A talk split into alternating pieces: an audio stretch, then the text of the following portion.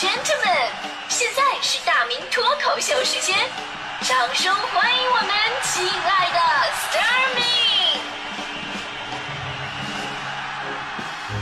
好，欢迎各位来到今天的大明脱口秀，我是大明。那今天咱们说你的钱为什么存不下来这个话题，其实每个人的情况啊、境遇啊都不太一样。比方说我吧，呃，先说我的搭档吧，先说大迪同学。大迪同学我们都知道，艰苦朴素、勤俭持家，从来不乱花钱，能走路就不坐车，能坐车也要坚持走路。是什么造就了他如此优良的品格？那还不是因为穷吗？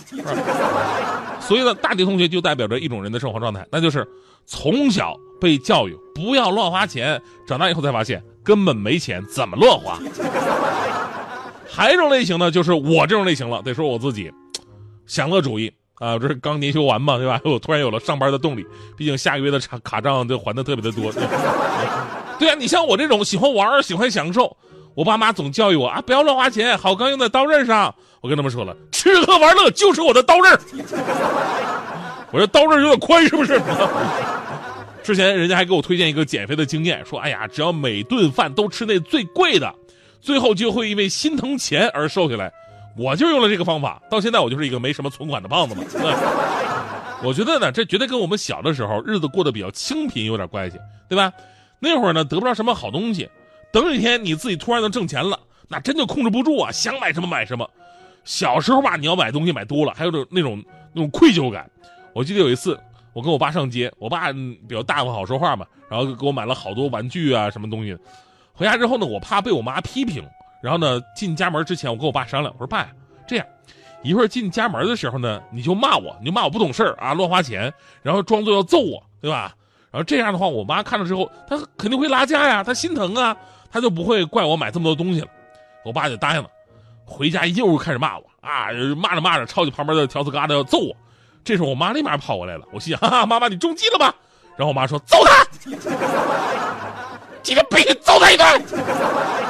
我早就想揍他了，这孩子咋能不学习，就想着乱花钱买吃的？哎，我我我就纳闷了，你们家长平时总教育我们不能乱花钱，然后呢给我们报什么课外班、补习班的时候，左一个右一个的。我跟你们说，你们别乱花钱，你们怎么就不听呢？这这。其实啊，今天说这个话题啊，听起来是咱们生活当中的一个小小无奈，但这背后呢，却有一个非常值得关注的社会现象，那就是这年头年轻人还真的是越来越存不下钱了。几个月前呢，有一份中国养老前景调查报告公布的数据显示，近六成年轻人没有存款。现在中国三十五岁以下的年轻人仅有四成开始进行储蓄，但是平均每个月的储蓄也仅有一千三百八十九元。而同时呢，报告指出，中国年轻人要挣够一百六十三点四万才能够舒适的养老。如果在不考虑通货膨胀的前提之下，要存下这笔养老钱，大概需要一百一十三年的时间。而跟这个数据形成一个鲜明对比，什么呢？就是年轻人在消费方面，则成了绝对主力，而且消费水平跟他们的工资水平绝对不成正比。咱们就说这个不挣钱的大学生群体吧，数据显示。中国大学生人均年消费能力已经达到了两万块，年消费总额达到了六千亿，超过全国城镇居民人均可支配收入水平的百分之五十，其中一大部分都是使用了各种借贷这种超前消费的方式。除了大学生，咱们再说这个办公室群体，现在不是有一句话吗？说办公室里三代人：七零后存钱，八零后投资，九零后负债，而九零后的父母在替孩子还贷。这就非常好的解释了现在年轻人为什么不愿意结婚，钱自己都不够花呢，我还找一个人一跟我一起花，怎么可能？当然了，我也想找一个我能花他的啊，但是他并没有那么傻。有时候啊，我就真觉得我我现在跟这个时代有点脱节了。你说我一个八零后，我已经不理解现在很多年轻人花钱的点到底是什么了。前不久我有一个微信群啊，朋友的微信群，有一姐们发发了一张照片，感叹现在年轻人的消费观。照片呢是两个。小孩巴掌大的那么大点的娃娃，那就那个娃娃当钥匙扣啊，或者拴包啊那种的。他让我猜多少钱，我说这能难得住我吗？对吧？你别看我看起来老，但是我是一个非常潮的男人。我也是经常去泡泡玛特里边买盲盒的人。我跟你说，听不懂你们都老了。然后呢，我就猜，我就猜，我说两个娃娃哈，怎么？得五六百五六百一个吧，这个现在这都都挺贵的。现在而且这比那个娃娃机里边那种素质不一样，这个一看是好的啊。结果公布答案，两个加起来是一万多块，一万块买两个娃娃挂包，你这是什么思路？当然。可能每个人啊都有一个别人很难 get 到的一个你认为花钱值得的点，你看不惯他莫名其妙的买娃娃，你看不惯，呃，是他看不惯你莫名其妙的买那些贵的包，然后呢，什么我看不惯你莫名其妙的喜欢全世界的旅游，然后你看不惯我总是喜欢吃那些莫名其妙的东西。整体来说呢，年轻人攒不住钱，几大原因无外乎就是赚的不多，攒的更少，预期太高，享受太早，没有规划，花钱随性，不懂算计，大手大脚。所以呢，物质丰富的年代，对于我们这一代人来说，想要存下一笔钱，我们需要比父辈一代经历更多的艰辛，也要抵抗住更多的诱惑。我相信很多朋友小的时候，包括到现在，都有关于一些发财的想法啊。如果中国人每个人都给我一块钱的话，那我就有十三亿了，我就发了。而且对于掏钱的人，一块钱对他们影响也不大呀。从小到大，这种想法对我来说时有发生，啊，现在还流行起来什么微信乞丐是吧？就是用面子跟大家伙要钱，其实，现实应该是这样的：如果真的中国每个人都给你一块钱的话，那只能证明一个问题，那就是中国有十三亿脑子有问题的人，对吧？就算是一块钱，人家凭什么给你啊？应该给我呀，给谁并不重要，但是这事儿告诉你一个道理：涓涓细流，积少成多。如果每一天的你能为第二天的你节省那么一点儿。其实也不需要伤筋动骨，影响不了你的正常生活，只是偶尔少打个车，少点个菜，少买件衣服，少追一次潮流。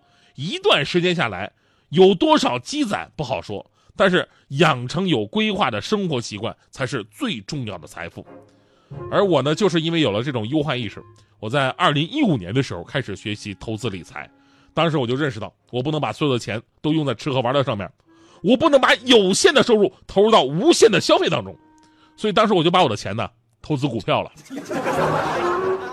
工资出来一个月一存那种，到现在才觉得还是吃喝玩乐好。所以这个故事告诉我们另外一个道理，就是理财呢不仅要有强制储蓄的决心，还要有懂得财务风险隔离的意识。在这方面，呃，徐强啊，强哥可以说做的非常不错，从来不乱花钱，有钱存银行。有一次，徐翔出去干私活，给人说相声，挣了一万块钱，而且是现金那种的啊。强哥拿到手里边，稀罕了好一阵子，终于看到钱长什么样了。也不能看，现在这给钱都是电子转账支付嘛，都见不着钱嘛，对吧？看着这真钱了，哎呦，稀罕完了，打算第二天存银行去。结果呢，第二天出门的时候忘了，回家的时候才想起来。结果一打开抽屉，钱没了。他说：“强哥急坏了，问强嫂媳妇儿，我那一万块钱呢？”强嫂说了：“着啥急呀？”我还不知道你要存银行吗？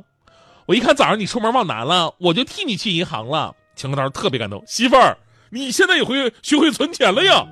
强子说了，那必须的呀，我还没说完呢。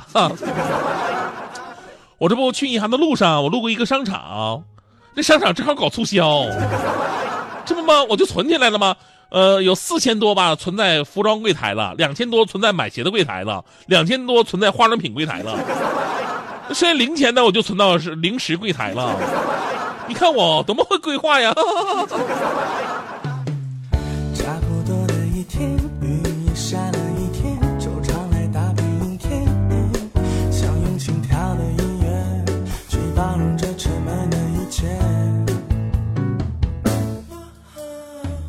城市中的大街，浮躁拥堵的世界，我只想安静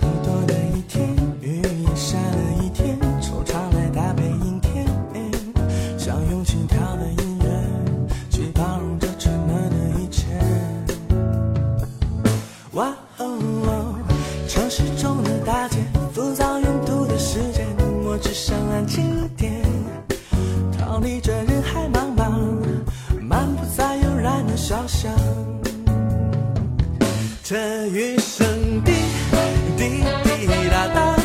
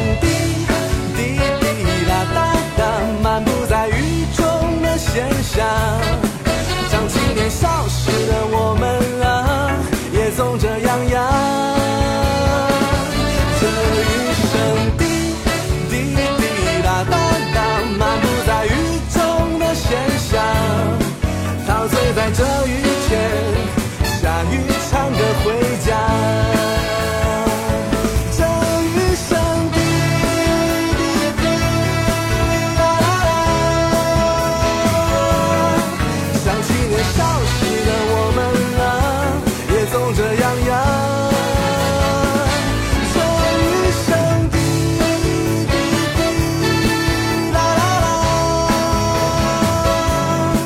滴，这雨。